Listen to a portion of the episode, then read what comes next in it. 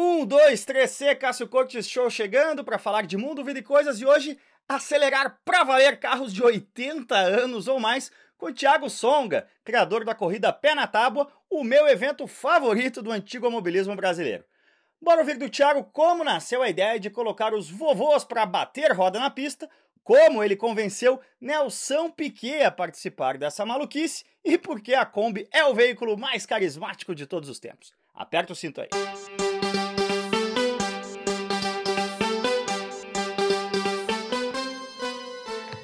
Salve, Thiago Songa! Seja muito bem-vindo ao Cássio Cortes Show. Você que é um dos criadores aí, um dos criadores não, é o cara que bate escanteio, cabeceia, pega no gol para fazer um dos meus eventos preferidos aí do antigo mobilismo brasileiro, que é a corrida pé na tábua, acontecer.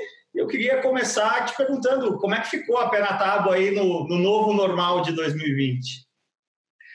Fala, Cássio, tudo jóia, cara? É, mais uma vez, é sempre um prazer poder estar trocando aqui um pouco de, de informações sobre o mundo da, da ferrugem no sangue que nós vivemos, que é o antigo mobilismo, né? É, cara, esse ano foi um ano atípico, né? A pandemia criou um novo normal que a gente, obviamente, a gente que trabalha com evento, que é o terceiro setor, é um, um, pouco mais difícil a gente entender esse novo normal. Eu consegui, a gente tinha planejado fazer quatro eventos esse ano, porque o Penataba hoje ele, ele nasceu com a corrida de Calhambeques, mas dez anos depois a gente já estava fazendo um evento só de motos antigas, que é o maior evento de motos antigas do Brasil hoje, é o PNT TT, que vem de Tiratema, né, ou de Troféu Turismo. Ou a gente faz o King Kombi, que é um PNT só de Kombi, e nós fazemos também um PNT 2T, que é só para veículos dois tempos, onde a gente tem a prova de DKV, que é quase uma revisitar o, os tempos áureos do automobilismo nosso dos anos 60, né?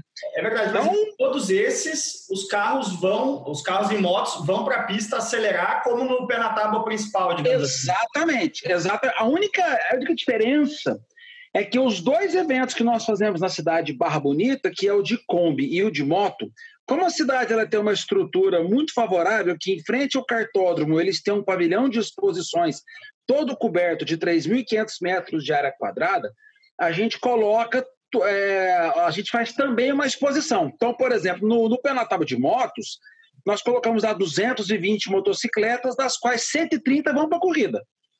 Então elas, elas correm e também expõem. Como são muitas categorias, é um tal de 10, 15 motos, desce para treinar, depois sobe, depois tem mais 10 descendo. O evento fica vivo, sabe? É meio louco. Você vê aquele tanto de moto de 50, 60 anos entrando e saindo a todo momento. Então existe a exposição e existe a corrida. No de Kombi a gente também faz isso. E, e esse ano nós conseguimos fazer, então, sobre o novo normal, né? nós conseguimos fazer o evento de DKV, que foi em fevereiro. Uhum. A pandemia já estava chegando no país, nós não conseguimos fazer o de Barra Bonita, os outros dois.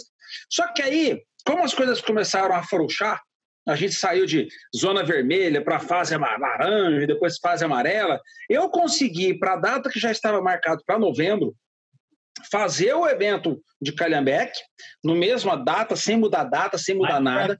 E eu, não, não, não. Agora a gente faz, cara, na pista do Dimas, na DMAP. Ah, aonde? Então, então é, é, em Botucatu, fica, você pega a rodovia Castelo Branco ali, você está a 200 quilômetros de São Paulo. E a uhum. fazenda do cara é linda.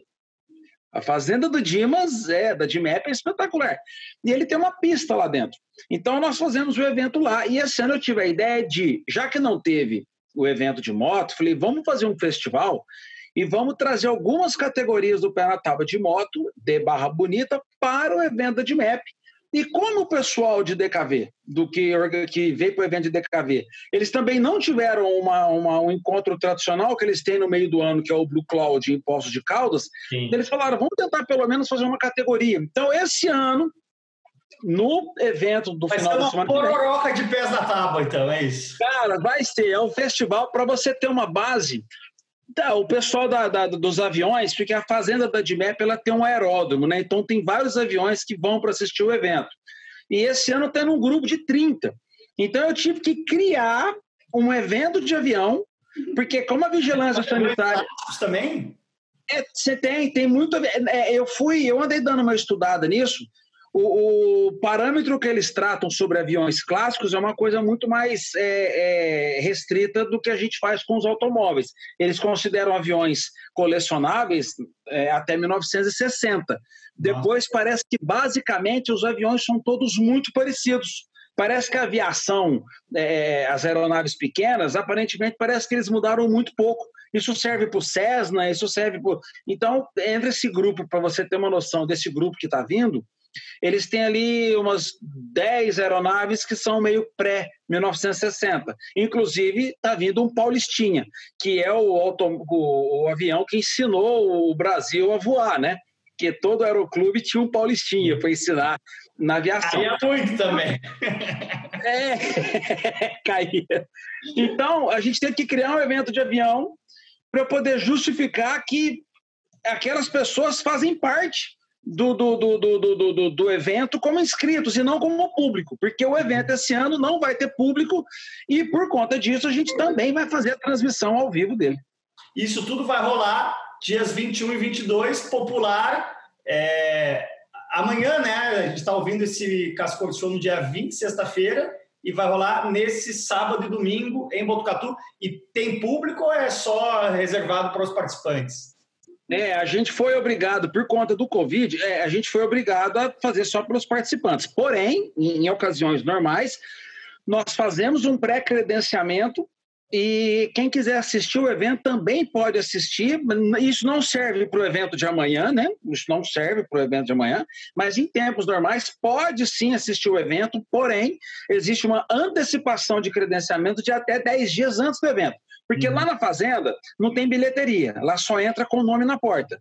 Ai, mas vocês são muito elitizados. Não, eu estou voltando a dizer: qualquer pessoa que tenha vontade pode, desde que se antecipe e faça o credenciamento. Porque no mundo inteiro a gente tem que fazer credenciamento para os lugares que a gente vai. Eu, então, já que eu estou querendo fazer o melhor evento do Brasil, a gente tem que copiar aquilo que dá certo lá fora. E, e antecipar o credenciamento não é nem copiar o que dá certo. É simplesmente, como a Fazenda é longe de tudo, vou falar aqui como organizador de qualquer tipo de evento. Como a fazenda é longe de tudo, você tem que saber, ali, por exemplo, se acabar o, o salgadinho do, do, do, senhor do food truck, ele não vai logo ali na esquina e comprar mais não sei quanto salgado, comprar mais uma carne. Não, é, ele tem que fazer uma viagem para poder abastecer. De quantas pessoas ele vai ter que atender, né? Exato. Ai, acabou a Coca-Cola. Meu Deus, como é que um evento deixa acabar a Coca-Cola? Você não vai no supermercado mais próximo. É uma viagem. Então, saber a quantidade de pessoas com antecedência é uma forma de se organizar para fazer o evento melhor para todo mundo. E aí, eu nunca imaginar, Cassião, que eu ia chegar nesse ponto. A gente queria só fazer um evento de carro antigo, né? O pé na tábua. o primeiro ano? Oi? Qual foi o primeiro ano do Pé na Tábua? O primeiro ano foi em janeiro de 2011. Nossa, então acho que eu fui no primeiro para calendário. Você foi no segundo, acho que você foi no segundo, você foi em 2012. 2012. O que você falou agora, deixa eu pensar, você falou é, copiar o que vem lá de fora, que é uma das coisas que eu sempre insisto, assim, que é uma das, das minhas preguiças com o Brasil em geral, é que a gente sempre quer criar a nossa própria jabuticaba ao invés de olhar lá para fora e ver o que funciona e replicar aqui. E eu falei isso no próprio nessa matéria lá da Karen Driver de 2012, então, que o que me chamou muito a atenção quando eu fui no primeiro Canataba foi justamente essa influência de eventos como o Goodwood, como o Monterrey Historics, em que efetivamente você pega o carro antigo e mete para acelerar, é, é, faz ele, ele cumprir a missão para a qual ele foi criado. E, e, e, historicamente no Brasil, o antigo mobilismo sempre tem mais ligado a essa coisa de exposição, ou no máximo assim de, de um rolezinho urbano e tal, ali de regularidade. Queria saber de onde veio a, a inspiração assim para você fazer dessa forma e se efetivamente a inspiração veio de fora. Olha, o Brasil, a gente, né, como eu acredito que vários países do mundo, depois da Segunda Guerra Mundial, a gente foi meio que coado a aprender o sistema americano de viver, né? Então, os americanos gostam muito de exposição. E os europeus sempre gostaram muito mais de corrida, sempre gostaram muito mais de, como dizia o Henrique Tillman, o automóvel, né? O automóvel, né? Se fosse autofixo, ele ficava parado. Então, ele é automóvel. E, e, e, a Europa tem esse. O primeiro evento de automóveis do mundo aliás, o primeiro evento de automóveis antigos do mundo que existe até hoje foi uma corrida, que é a London to Brighton. A London to Brighton. Sim. É uma corrida, é uma corrida feito que começou em 1927 1927, olha só, para comemorar os 30 anos da queda da lei da bandeira vermelha na Inglaterra. O que, que era esse absurdo dessa lei da bandeira vermelha?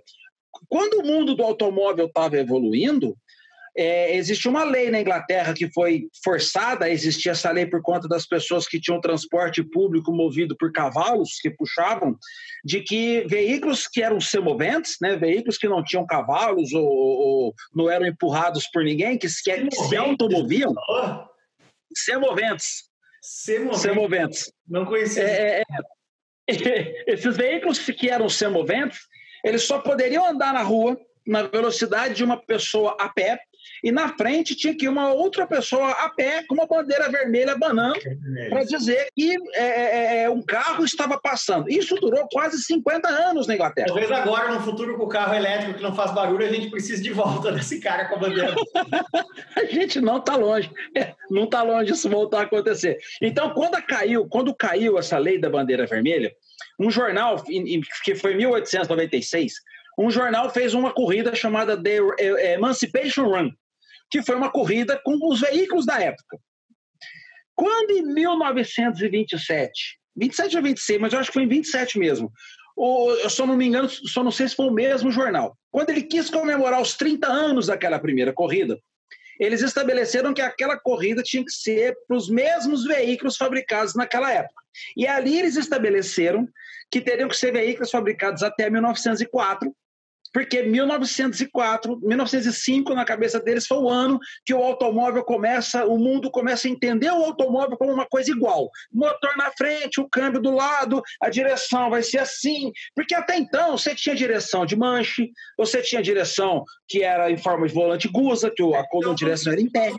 Do, da pena, do pé na tábua é que, por exemplo, eu dirigi lá na, em 2012 o, o Ford Eco com o câmbio do lado de fora do carro, né? Realmente demorou um pouquinho para se consolidar essa história de o freio. No Fordeco, eu acho que tem alguns que é invertido o pedal, né? A embreagem. O, meio, o, o Ford T, o Ford T, que foi o que você andou foi um modelo A. Sim. O modelo A ele ainda tem a disposição de pedal igual a que a gente está acostumado, que é a embreagem, o freio no meio e acelerador no pé. O Ford T, que foi o antes do Ford A, que foi até 27, ele não tinha acelerador no pé. O acelerador dele era um dos bigodes que vai atrás da direção. Aí você me pergunta, mas então por que, que servia aqueles três pedais que tinha no Ford T? Dos três pedais, o da esquerda, você apertava ele até o final, ele, era, ele engatava a primeira.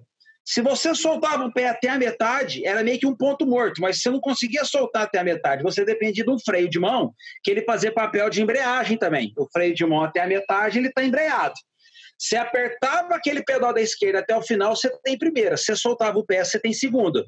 A ré é o pedal da direita, que seria o nosso acelerador. E o pedal do meio, freio. Então é muito louco o negócio daquele. Porque você tem embreagem e acelerador na mão, nossa. E você tem nos pedais, você não tem alavanca de câmbio, aí você tem nos pedais, a primeira, a segunda, o freio e a ré. Todos os, isso durou a vida inteira do Ford Modelo T, essa disposição? A vida, todo, todo Ford Modelo T. Que loucura! Nossa, precisa de um curso de uma hora para conseguir sair andando, né? Olha, não, não, é, não é à toa, não é à toa que quando os primeiros automóveis vieram para o Brasil, que eram para quem tinha grana para ter, para você ter uma base, numa atualização monetária, ter um automóvel na década de 10, 1905, era, era pagar alguma coisa em torno de um milhão de reais se você for valorizar quanto custava um automóvel. Então, só comprava carro quem tinha muito dinheiro. Primeiro que você não precisava de carro, você ia de cavalo. Né? Vamos começar assim. E, e, então, falando sobre a inspiração do pé na tábua, né? o primeiro evento de automóvel antigo foi uma corrida. E esse evento, essa corrida chamada London to Brighton, que foi que voltou a ser feita em 1927, foi organizada por esse jornal até 1930, quando em 30 o jornal falou assim, ó, nós não vamos mais organizar, faz assim, ó, vocês se reúnem aí, montam um grupo, um clube, e vocês passam a organizar a prova. Nasce ali o primeiro clube de carro antigo do mundo, que é o Veteran Car Club, na Inglaterra. E já desde o início a janela foi de 30 anos, então. Ou não, 27? Pra... Não, não, porque foi até 1904, foi, foi quase 25 anos. 23. Foi quase 25 anos. Mas foi o primeiro clube que se organizou a, a, a entender o automóvel como antigo. No Brasil, só para fazer um gap maior, no Brasil, a gente sempre foi calçado com automóveis americanos. A gente sempre copiou eventos americanos. Os primeiros eventos dinâmicos que a gente tem no Brasil, os primeiros não, mas nos últimos 30 anos, os eventos dinâmicos eram heights, eram uma outra arrancada, que era um carro mais preparado, e geralmente eram carros esportivos. Quem vai fazer arrancada com a Cadillac que pesa 3 toneladas? Então, o cara ia lá, corria num, num, num, num MG e conseguia melhor desempenho. Então, os clubes europeus, eles faziam alguns raids.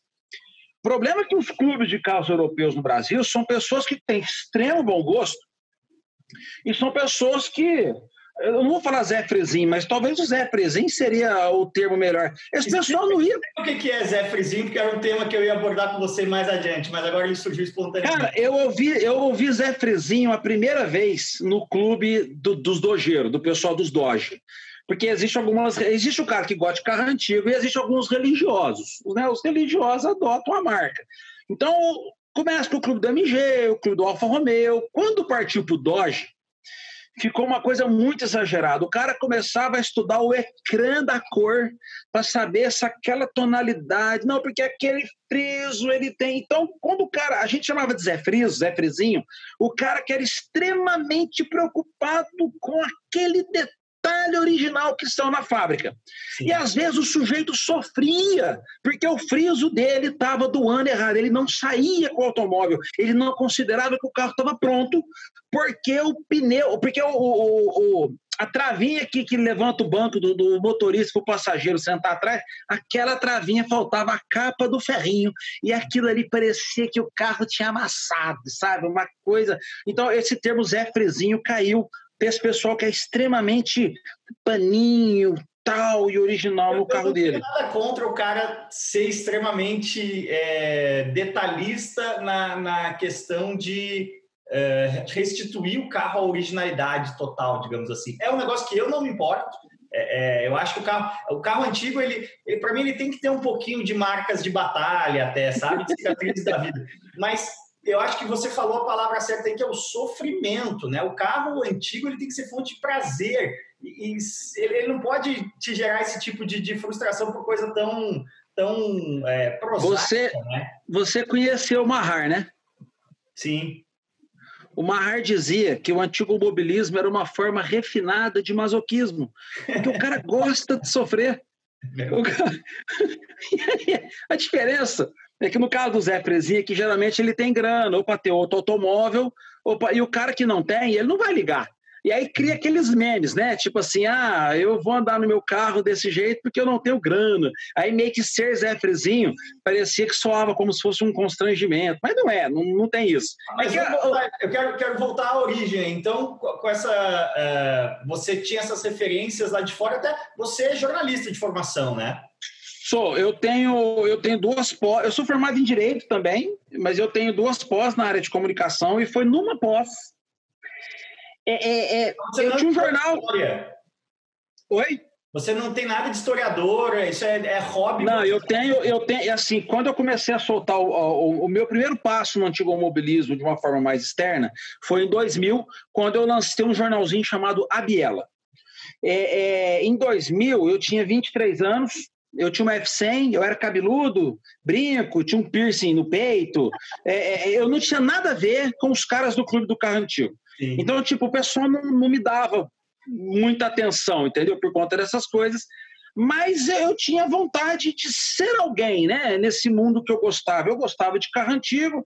Nos anos 90, você acha que o carro dos anos 70 já é carro antigo, mas quem nos anos 90 já faz 20 anos que gosta de carro antigo, ele acha que carro antigo só dos anos 50 para trás. Então, é aquilo que hoje seria o, o clube do, do, Uno, o clube do Santana, sim. que para mim, como eu vi. 90, esses carros como Maverick, Charger, era, é, é, você pegava a preço de banana. É, é, é, o que a gente trata o cadete hoje.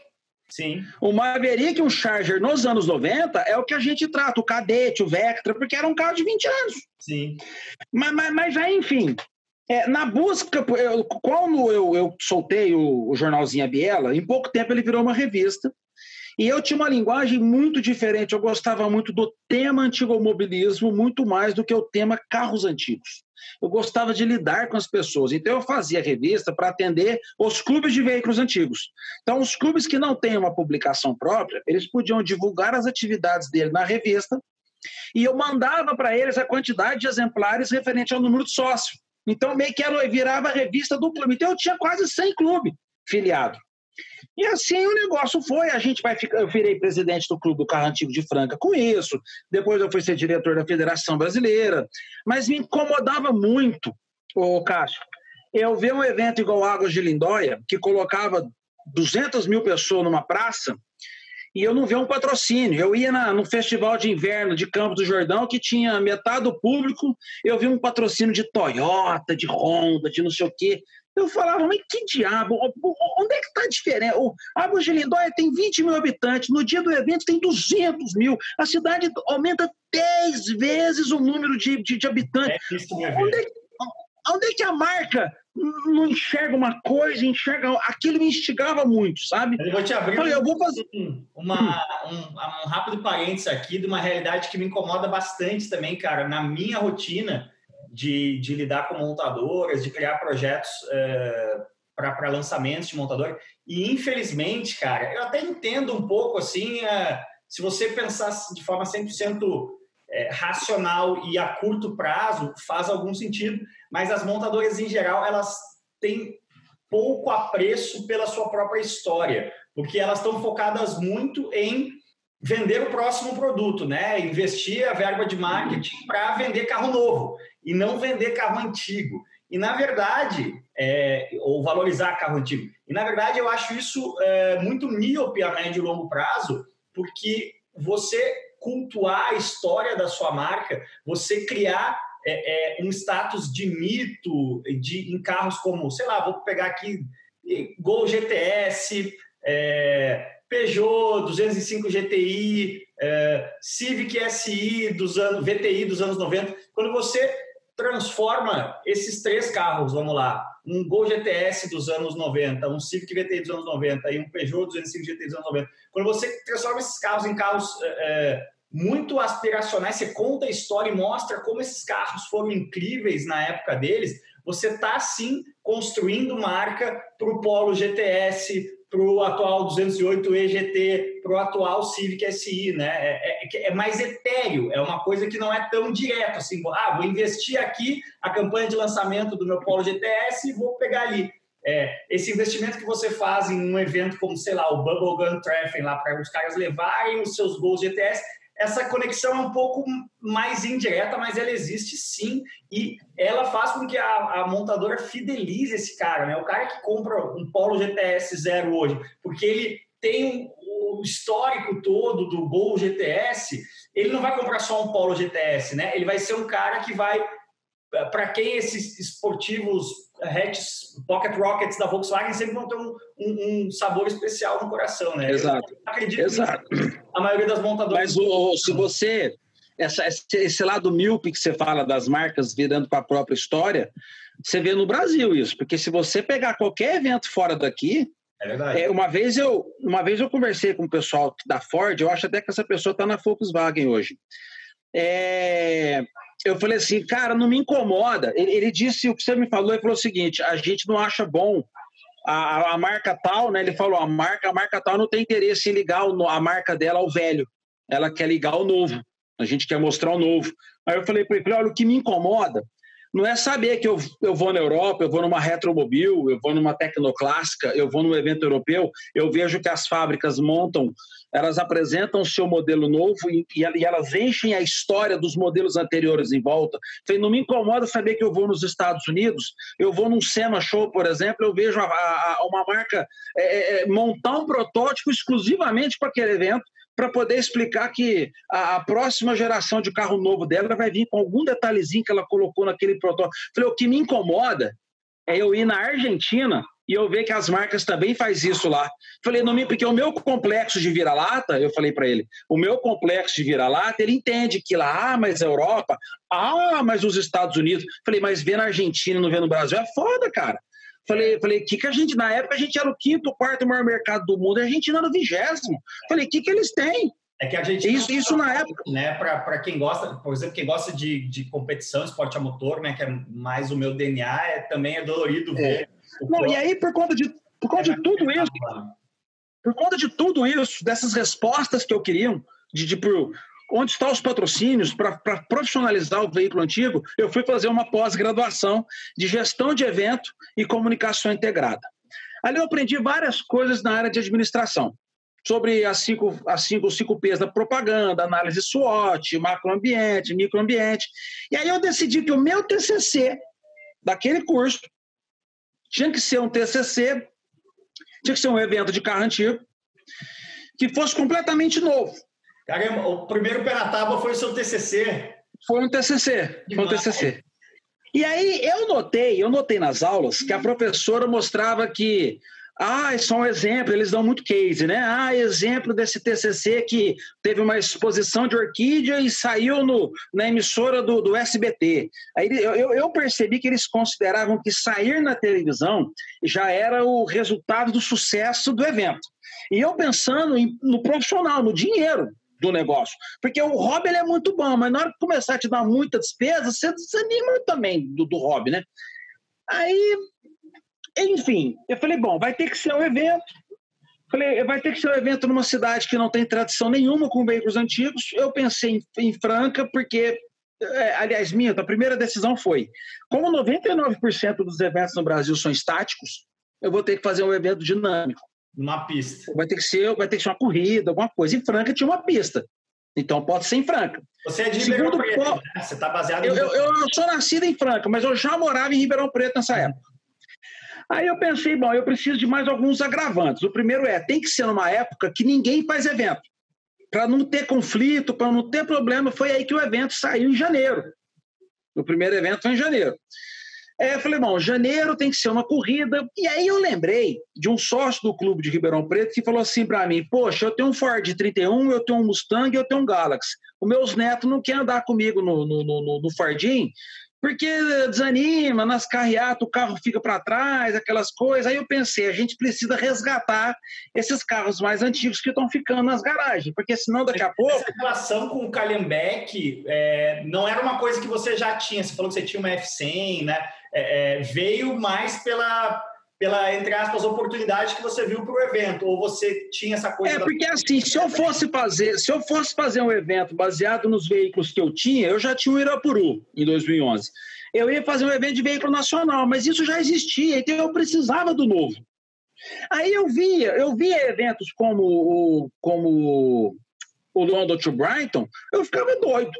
Goodwood também estava começando a sair para o mundo, porque o Goodwood demorou um tempo para é, decolar. Era uma e... clube de cavaleiros ali. Né? É, Goodwood era o que a gente faz hoje, era Goodwood há 20 anos atrás.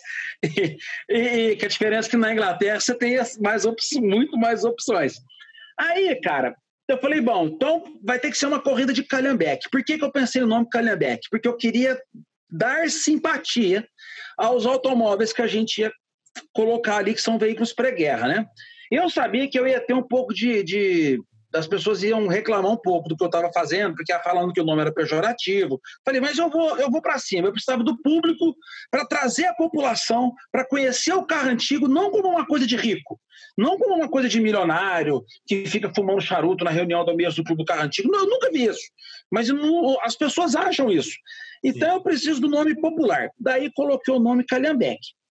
E fui apresentar o projeto para a professora.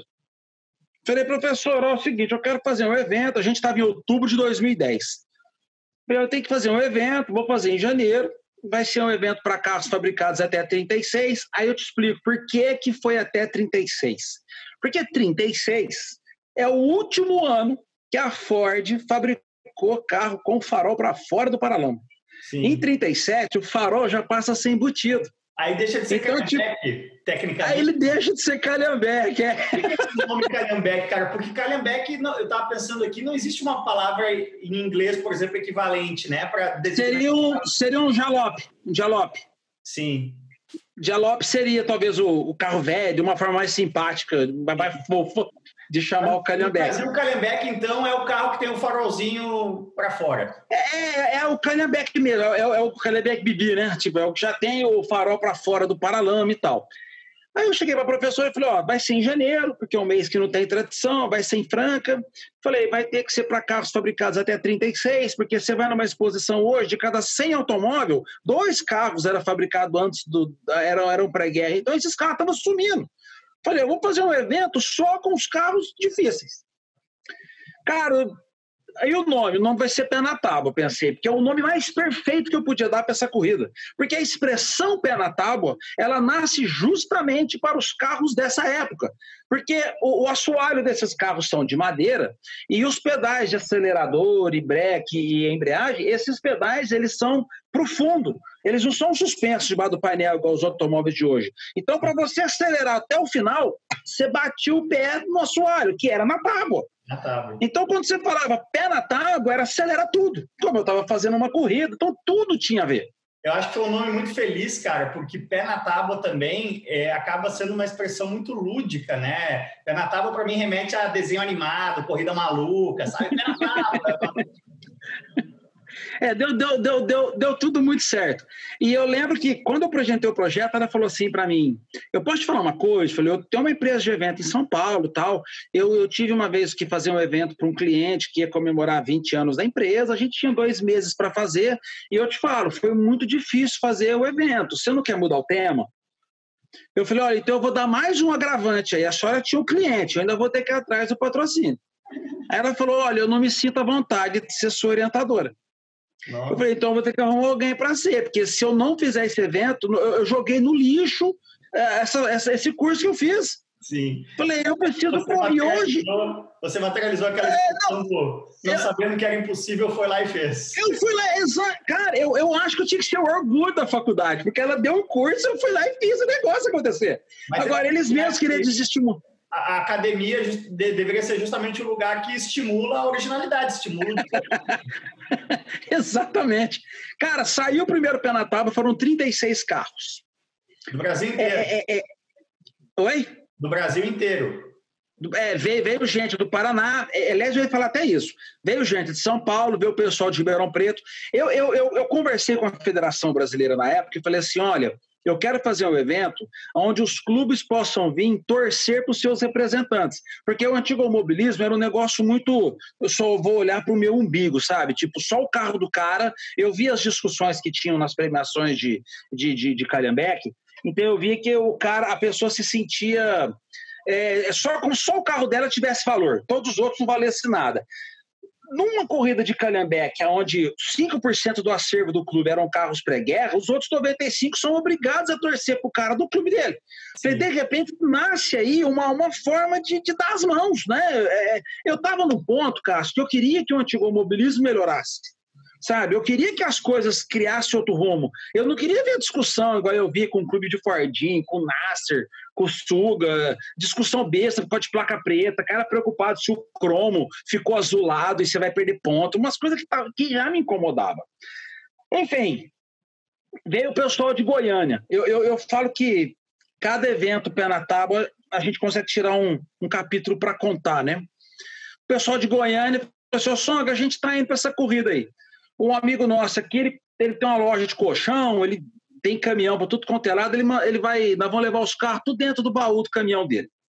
Falei, ô, oh, bacana, tal, ó, me manda um logotipo aí que nós vai mandar fazer um adesivo. Aí eles criaram o nome do, do grupo, chamava Do Lado do Vento, Race Team, e, e, eles fizeram um adesivo, cara, num baú, num caminhão, devia ter uns 9 metros de baú. Eles botaram meu logotipo lá, escrito corrida de. Eu até, eu até emociono. Escrito corrida de Calhambeque e tal, e a caminho de Franca. Cara, eu fui lá no hotel ver eles, né? Aí você tá assim, né? Você tá no seu primeiro evento. Sua professora de curso falou que você não ia fazer. Os seus amigos do clube do carro antigo falou que você não ia dar conta porque esses carros estragam parado. é, é, ninguém, cara, do seu lado sabe? Ninguém do seu lado. Você estava parecendo uma utopia. Tipo, eu, eu, eu para definir utopia é o seguinte: você começa a andar a caminho do horizonte. Você sabe que cada passo que você dá, o horizonte está um passo para frente ou você continua caminhando. Eu estava nessa situação. Aí, na hora que eu parei no hotel, que eu vi aquele baú daquele caminhão de 9 metros, com o emblema do, da corrida de Calhambeque, eu olhei aquilo ali e falei, Caralho, não sei nem se eu posso falar isso. Eu falei assim, meu, eu tô no caminho certo. Aí, aí foi só sucesso, cara. Hoje a gente tem um ônibus, hoje a gente tem um ônibus adesivado com o emblema do pé na tábua, a gente faz evento no Brasil. De, de participantes no mesmo evento? Ó, esse agora a gente está com 74 veículos inscritos e de, desses modelos tem ali 30, tem, tem 20 e poucas motocicletas fabricadas até 62, porque a gente faz uma prova só de motocicleta. Então tem BMW dos anos 30, tem coisas que você não vê no Brasil e a gente coloca lá no, no pé na Fora os aviões. O irmão do Piquet leva um avião Boeing 1940 biplano, que ele fica fazendo as piruletas. O, o, o, primeiro, nos dois que eu fui, né? Depois a gente levou o Palio e o Hot Rod lá, que eu acho que, na verdade, isso, até para quem está pegando é, sem tanto contexto aqui no Casco Show esse, esse papo, é, o Tábua virou vídeo no Acelerados, né? A gente tinha comprado o, o, o palio lá do Desafio das Terras. Tava parado lá e tipo, mano, o que, que a gente faz com isso? E eu queria muito gravar o Pé na Tábua. E aí a gente deu a ideia de transformar um palio no Hot Rod. Eu vou te falar, cara, só um, um cara com a, a, sua a sua atitude em relação a isso toparia a ideia, cara, porque não tinha nada a ver com o evento, mas a gente. Você sabe o que, foi o melhor, cara? Do palio não teve, não teve, não teve uma pessoa. Não teve uma que chegou a mim e falou assim: o que, que aquele palio tá fazendo ali? Ninguém, cara. Ninguém. Sabe? Tipo, o ambiente ali é um negócio tão sobrevoo que, que, que as, as, pessoas saem dali tão felizes, que eu acho que essa é a nossa principal missão. É, é, é, tem duas coisas que aconteceram. Em, uma foi em Franca, a outra foi na Edmap. Que eu acho. Não, duas foi em Franca. É, o ano que você foi não foi o ano que caiu a roda de um dos, dos Fordinhos que estava correndo, não. outra coisa que eu ia te perguntar, porque você falou que os carros quebram até parado, né? Esses carros estão na pista e, e, cara, o Fordinho é, é, engraçado porque ele tem um torque, né? Ele tem muita litragem e o grip é muito baixo daquele pneuzinho. Então você consegue realmente chegar num limite e, e é uma pilotagem estimulante. Eu imagino que essa galera daqui a pouco começa a se passar, né? Leva os carros a pontos que nunca tinha imaginado. E aí naquele ano quebrou uma roda, né? Uma roda de madeira de um, de um Ford numa curva ali. Tem uma em Franca, no final da subida, onde tem a junção com a, com a reta ali, é uma curva de alta. Então ali as rodas sofrem muito. Então teve um ano que o cara que estava ganhando, que era o Jaiminho da Retífica Sapopemba, que está todo ano com a gente, ele estava ganhando a prova e ele e ele caiu. Ele, a roda dele quebrou no meio da, da, da, da corrida, a roda dele rebentou. Aí ele correu pro meu lado e falou assim para mim: Ô, cara, se eu, eu colocar o step, ele veio correndo pro meu lado, eu falei assim, tá bravo, né? Vai falar assim para mim, nunca mais volto nesse evento, porque esse aqui é uma espelunca. Você, você, você espera tudo quando um cara quebra o carro e vem. Eu tô mexendo que eu tô colocando o, o celular na tomada aqui. Quando o cara quebra o carro e vem pro seu lado bravo, né? Ele falou: se a minha roda, se eu trocar, colocar o stepper, eu posso fazer a segunda bateria, tal, tal, tal. Falei, puta, Jaime, falei, não pode, porque aí o pessoal vai querer, todo mundo vai querer uma segunda chance também tal. Aí ele entendeu. Três dias depois, meu, meu, meu Facebook chama. Era um rapaz de Franca. Falou, Songa, eu tive na corrida, parabéns, levei minha filha de seis anos tal. É, parabéns pelo evento. Eu queria, se possível, que você me passasse o telefone do rapaz que quebrou a roda, do Jaime, porque eu queria que a minha menina, que ele falasse com a minha menina. Ele falou: minha menina torceu muito para ele, tava torcendo para ele. E quando a roda quebrou e ele perdeu, e ela chorou, cara, ela chorou muito, sabe? Ela ficou muito mal e ela tá assim desde domingo. Então eu queria ver se podia ele falar com ela para dizer que, que perder é, é uma coisa que acontece. Sim. Tipo, perder, perde. O importante é estar tá ali participando tal. Aí, bom, passei o contato e no, no outro ano, né, eu dei o convite para eles participarem e eu coloquei eles dentro do carro do Jaiminho eles foram andar na pista, passear. é, é, você começa a perceber ali, Cássio, que você não está só fazendo um encontro de carro velho, entendeu? Onde o pessoal está despretensioso. Tem um cara de, de Pirassununga que no mesmo dia também passou, no mesmo dia não, no Penataba depois, ele mandou uma mensagem, falou assim para mim, ó, oh, meu nome é Márcio, sou de Pirassununga, estou te ligando hoje para falar que eu consegui comprar o meu, meu calhambeque, que o ano passado eu fui, gostei do evento, esse ano eu fui de novo, mas eu comprei um calhambeque que o ano que vem agora eu vou participar do Pé na Tábua. Aí eu ia responder, né? Falei assim, pô, legal, bom saber, né? Quando eu ia responder, eu vi que ele continuou digitando. Aí ele falou assim, o curioso é que eu sou praticamente cego. Quem vai dirigir vai ser a minha esposa ou o meu mecânico. Uau. Aí, cara, eu com as mãos paradas, assim, ó. Sim. Falei, gente, o que, que eu vou falar? O que, que um cego viu no pé na tábua a ponto de comprar um carro e participar, do, opa, participar do, do, do, do pé na tábua e ele tá e ele vai até hoje. Ele vai até hoje no evento. Legal, né? O som, o aroma e tal. Cara, é incrível. Ele vai até hoje, participa do evento. E para piorar, quando você acha que você não viu mais nada na vida, que tipo, é, não tem mais nada para acontecer, tem um cara que, que passou a partir do ano passado aí, é, ele tem um grupo que está sempre com ele, ele é tetraplégico, Cássio. Nossa. Ele anda numa cadeira elétrica, ele, ele, ele, mexe naquela cordinha ali, ó, naquele pininho da, da, da maquininha. Ele foi, ele fez um Fardinho 29 picape, porque aí cabe a cadeira elétrica dele atrás, ele senta do lado, o filho dele dirige para ele. E agora, não satisfeito, ele fez um Speedster esse ano para correr com o Piquet. Então, isso era outra coisa que eu ia te perguntar. Como é que o Nelson foi parar nessa história? Você estava falando de é, coisas que não se vê no Brasil, né? Aquele Lincoln dele, que correu o circuito da Gávea, cara, eu piro demais naquele carro, porque esses carros de corrida top de linha é, dessa época, aí, anos 30 e tal, são raríssimos, raríssimos no Brasil, não. né? E ele, e ele restaurou, e como é, que, como é que ele foi parar em Franca naquele ano, lá em 2012? O Piquet, o Piquet, se um dia eu fosse escrever um livro, o Piquet, Piquet é um cara sensacional, eu não sabia disso, eu só conheci o Piquet pela mídia, né? Ah, ele é grosso, ah, ele é mal educado, ele não fala com ninguém. Eu, eu tinha um medão. Quando um dia o meu e-mail, eu estava indo para o segundo evento. Eu estava indo para o segundo evento. Aí eu recebi o um e-mail dizendo que era, era, um, era um mecânico dele. Falei assim: olha, a gente, eu sou mecânico aqui do Nelson Piquet, a gente é da equipe, a gente queria ver como é que funciona o evento, a gente queria levar um link, tal, tal. Aí eu fiquei, nossa, que legal, né? Eu pensei, duro que o cara correu no mundo inteiro. Chegar lá, ver aquela. Qualidade, né? Chegar lá, ver aquela caga. Um cara que conhece Brands Hatch, um cara que conhece Imola, um cara que conhece o, o São Marino, um cara que conhece o mundo. Vai fazer o que no Speed Park, em Franca, aquele matão alto, grama alta. Falei, bom, mas vamos. Quando eu fiquei meio sem saber se ele ia mesmo, né? Eu falei, bom, eu não vou contar para ninguém que ele está vindo, porque se eu solto isso na imprensa, vai que ele descobre e fala assim: ah, o cara está usando meu nome para se promover. Eu, lembrando, eu não conhecia o Nelson Piquet. Aí eu fiquei quietinho, cara. Chegou no evento, o pessoal, ele, ele, ele me ligou depois da estrada. O carro dele, que ele tá vindo para guiar, teve um problema na condicionado. Cornish, conversível. Ele foi num, num Cornish, exatamente, exatamente. Aí a gente teve um problema no ar-condicionado, eu ainda corri para levar ele para arrumar o ar. Mas o dia que ele chegou na quinta-feira, a gente levou o carro dele para arrumar e dali a gente levou ele na pista para ele, porque o carro dele já tinha chegado antes dele. Cara, ele entrou no carro, ele deu partida, ele entrou na pista, caiu o mundo de chuva.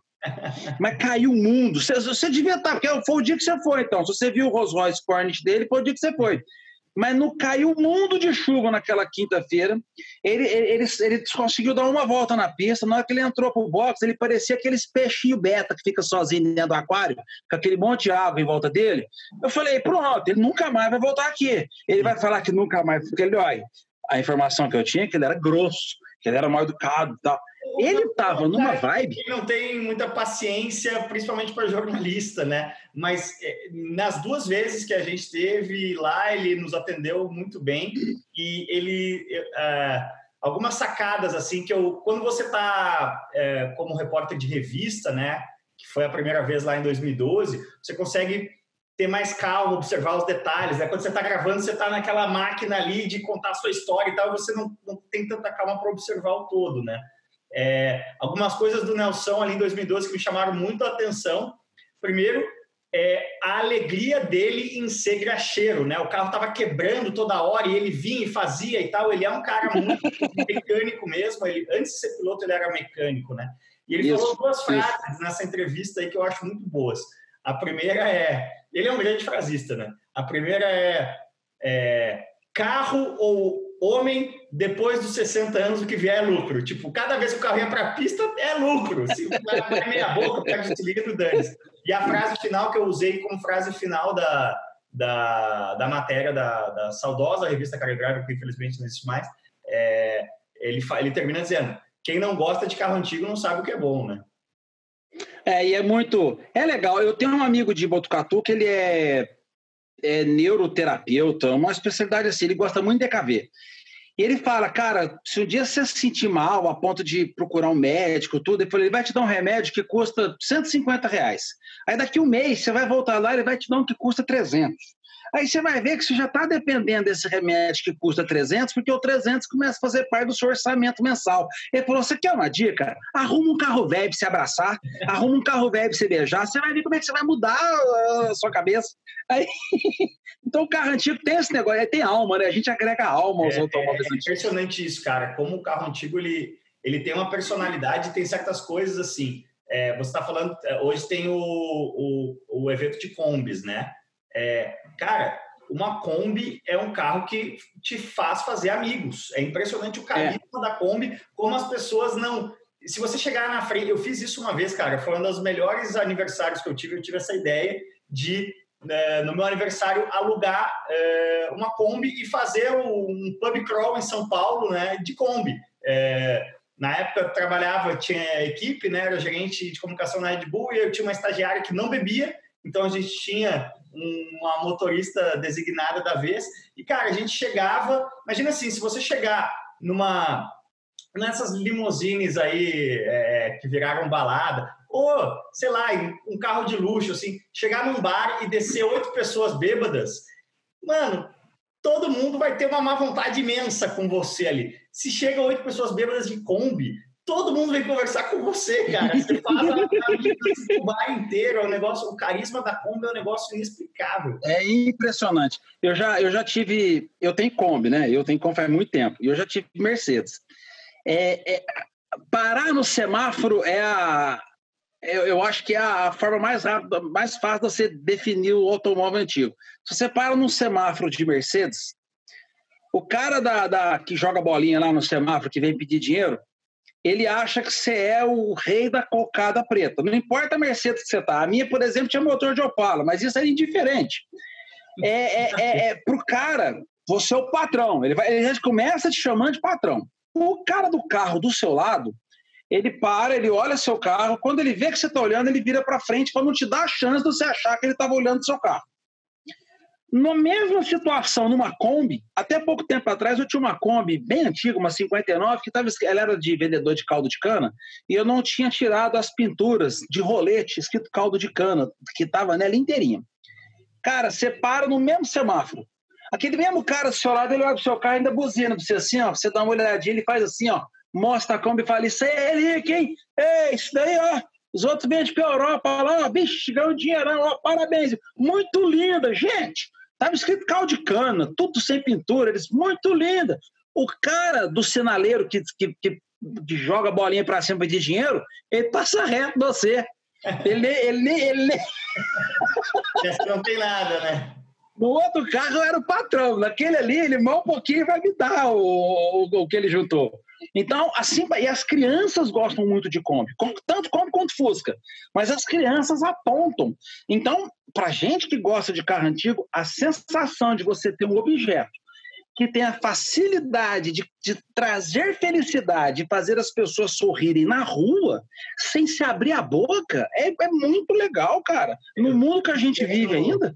Estou vivenciando isso. Essas duas coisas que a gente falou, né? Uma é a reação que desperta nos outros, e outro é a, a, a, alegria pura e simples que o carro antigo te dá, né? É, vivenciei isso hoje, cara, com a, o meu Fiat Coupé, a, a Ragazzi agora está finalmente ajeitadinha de mecânica, porque você está falando do sofrimento, né? O carro antigo ele tem que ele vai te incomodar, isso é um fato, mas tem que ter uma balança, né? A, a, a alegria tem que estar grande e o sofrimento pequeno. Se o sofrimento estiver maior nessa coisa, você vai acabar não usando. E agora, depois de muito trabalho e um certo investimento, ela está nesse, nesse estágio legal aí. E aí, cara, hoje foi um dia que eu tive que ir lá no Acelerados é, fazer teste de Covid, porque a gente vai ter gravação, e fui na casa nova que a gente está se mudando e tal. Eu tive que ir dois, três lugares é, no trânsito de São Paulo hoje, mas agora com pandemia o trânsito não é tão ruim. Sabe como é que eu andei hoje, cara? O tempo inteiro de vidro abaixado e o tempo inteiro esticando todas as marchas até o headline. Todas não, né? Primeiro, segundo, terceiro. Mas se eu tivesse, pô, o, o, tenho também aqui um, de carros modernos uma Ranger e, e, um Sandero RS, né? O Sandero RS também é um carro que é um baita tesão de, de, pista e tudo mais. Mas, cara, se eu tivesse no Sandero, eu ia ter ligado ali o Apple CarPlay, um, um podcast, ia ter ligado o ar-condicionado e ia estar tá tocando a minha vida. Cara, não... Você não tem a relação com o carro, né? Não, e, e, é isso, vira uma coisa de terapia. Você, o carro te envolve ali. Não tinha som, não tinha ar-condicionado, era só o ronco, que está demais. Até postei um story hoje. Então, é, é, cara, simplesmente por existir, esse carro me trouxe momentos de felicidade hoje, né? E as pessoas todas, todas, todas olham o cupê, até porque imbecis no bom sentido como nós sabemos exatamente o que, que é. A imensa maioria das pessoas não faz uma puta ideia do que seja. Não, então, nem, nem, nem. Quando, quando não acha que é uma Ferrari, né? É de incredulidade, assim. Quando não acha que é uma Ferrari. Agora eu botei, né, na, na, restauração aí final, agora eu coloquei todos os embleminhas Fiat, mas eu peguei ele sem nenhum emblema. E aí sim, ficava essa coisa das pessoas olhando, olhando, olhando, sem saber o que era. O Fiat Coupé é um carro que eu acho muito legal. Eu, eu quando, quando ele foi lançado mesmo, quando a, a Fiat trouxe ele para cá em 95, eu achei ele extraordinário. Assim, se tem carro que você bate o olho e você vê que ele é atemporal. O Fiat Coupé, você está em 2020, o carro tem 20, de 20 a 25 anos, ele continua novo, ele continua parecendo um. Isso, o, o, a gente teve o, aqui o Casco Show com o José Carlos Pavone, né, o designer da Volks, que já foi aí da matriz lá na Alemanha, mais recentemente é o autor do Nivus aqui no mercado brasileiro. E aí a gente estava falando sobre, sobre lasanhas e tudo mais, falei do Fiat Coupé, ele falou exatamente isso, cara. Esse carro é um carro muito atemporal. Olha como esse carro envelheceu bem e é o início do é, é, o Chris Bangle foi um cara que foi muito reiterizado, né? Mas se você pegar os designs mais icônicos dele, que são a Alfa 45, o Fiat Coupé, a, BMW Z4 original, todos aqueles BMWs ali essa, essa linguagem de vincos é impressionante como envelheceu bem, cara. Você pega uma BMW Z4 de 2005, para a pessoa que não entende de carro, você fala, esse, é um carro zero, a pessoa, é, é, o carro não parece. Ele vai acreditar, ele vai acreditar, exatamente, exatamente, porque a Z4 ela muda bastante a linha de personalidade dela, faça a Z3. Mas, uh, Sogar, cara, que, que legal demais te, te receber aqui. É, é para mim, tem uma frase do Bukowski que eu gosto muito, que ele fala que é. Ele, ele fala isso sobre um taxista que está levando ele a tempo para o aeroporto. Ele está atrasado, e o taxista está vindo, costurando bem no trânsito, e ele fala. É, Competence in display is always fun to watch. Tipo, nada mais bonito de ver do que a competência em ação, cara. Eu acho que o que você fez com o pé na tábua e o seu entusiasmo é, é algo contagiante, assim. Então, é, acima de tudo, parabéns e queremos muito estar é, na, no pé na tábua ano que vem, gravando novamente com o acelerado. Vamos ver que tipo de coisa a gente leva para lá. De repente a gente bota um Fiat Coupé para correr de speed. eu tenho. Fala. Não, eu estou falando, eu estou planejando para 2021, se a, se a pandemia deixar, se o calendário realmente for favorável, eu estou planejando um evento para é, só de veículos nacionais até os anos 90, eu porque eu acho que o setor eu acho que o setor está um pouco carente disso e, e, eu tô com medo deles começarem errado, sabe? Tipo, daqui a pouco eles começam a se organizar e começam a ter brigas é, vaidosas entre eles, porque a fogueira de vaidade é muito grande também nesse mundo. E eu estou pensando em já fazer alguma coisa para já dar um norte para esse pessoal.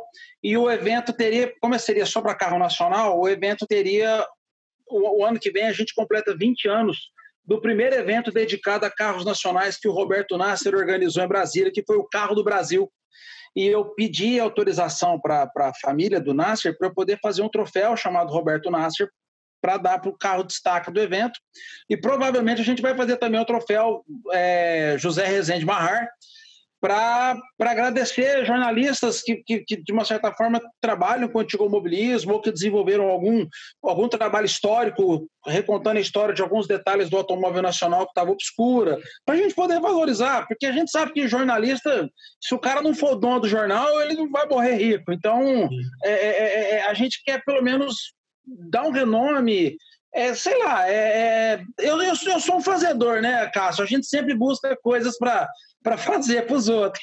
Então, mas, deve ter coisa nova no que vem. Não sei se você conhece, mas tem, eu tenho um amigo lá nos Estados Unidos que, tá, que é envolvido, o Ezekiel Wheeler, jornalista também, que é um, um evento que começou e hoje bomba demais, cara. E tem um Instagram muito legal, que é o Redwood. É, Red de, de radical, né? Red, que é uma, é, uma, é uma coisa nos anos 90. Você seria. Que seria um equivalente no Brasil? Seria algo como, sei lá, massa, maneiro, aquele. Aquela tipo, irado, irado. É, datada, assim, né? Então, Redwood é só essas coisas icônicas de anos 80, assim, cara. Anos 80 e 90, vai. De 81 ou 2 até 91, 92. Eu acho que... Não, ele deve ter coisa fantástica. Demais. Imagina um evento tipo Pé na Tábua, só com Gol GTI, Gol GTS, Cadete SI, essas coisas, ia ser demais. Se você, aliás, você vai fazer, eu vou te estimular a fazer e você sócio seu nesse evento, a gente precisa fazer isso acontecer. Legal. Legal, bacana. Volte mais. Songa, onde é que as pessoas te encontram? Como é que faz para quem quiser participar do Pé na Tábua a partir das próximas edições tudo mais? Como é que é o caminho? Bom, vamos lá. Hoje a gente está no, no, Facebook, né? A gente tem a página Pé na Tábua A Corrida, onde a gente está sempre falando sobre as atividades do Pé na Tábua. O meu Facebook é, eu sou um pouco mais extrovertido do que no, no, no, no, obviamente o pessoal da comunicação faz comigo lá no, no Pé na Tábua, mas o meu é Thiago Songa, o Instagram, a mesma coisa, o meu é o Thiago Songa e o do Pé na Tábua é o PNT underline Pé na Tábua. A turma vai ver o emblema PNT ali. É... E ali a gente posta tudo que der sobre essas partes do antigo mobilismo, o que a gente está buscando.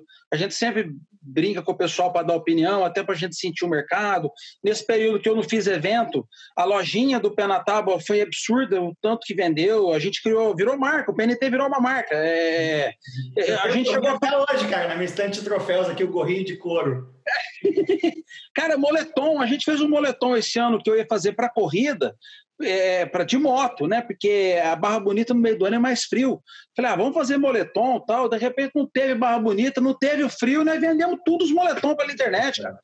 Então, tipo, e teve gente, muita gente que comprou, nunca foi no pé na tábua. Então, tem pessoas consumindo o, o pé na tábua porque acompanha a gente de uma certa forma nas mídias sociais, eles não querem estar no pé na tábua, não podem estar no pé na tábua, mas eles consomem os produtos do pé na tábua porque eles também querem exibir, ou, ou, de uma certa forma falar, eu fui, ou um dia eu vou, e eu me, eu me, eu me amei, cara, sabe? Porque quando, eu, nos anos 2000 e pouco, quando eu ia para de Lindóia, eu, eu comprava a camiseta do evento e eu desfilava nos eventos de carro antigo tudo, pro pessoal da minha rua para mostrar. Falei, olha, eu vou em Águas de Lindóia, olha aqui a camiseta de Araxá. Quando eu vejo as pessoas fazendo isso com as roupas do pé na tábua, ah, eu não cabo dentro de mim, cara. Eu pareço mãe orgulhosa do filho talentoso. Legal demais, cara. Dá para fazer mais duas horas de papo aí de antigo mobilismo. Fácil, portas sempre abertas aqui no Caso Corte Show para você, Thiago. Um grande abraço e valeu demais.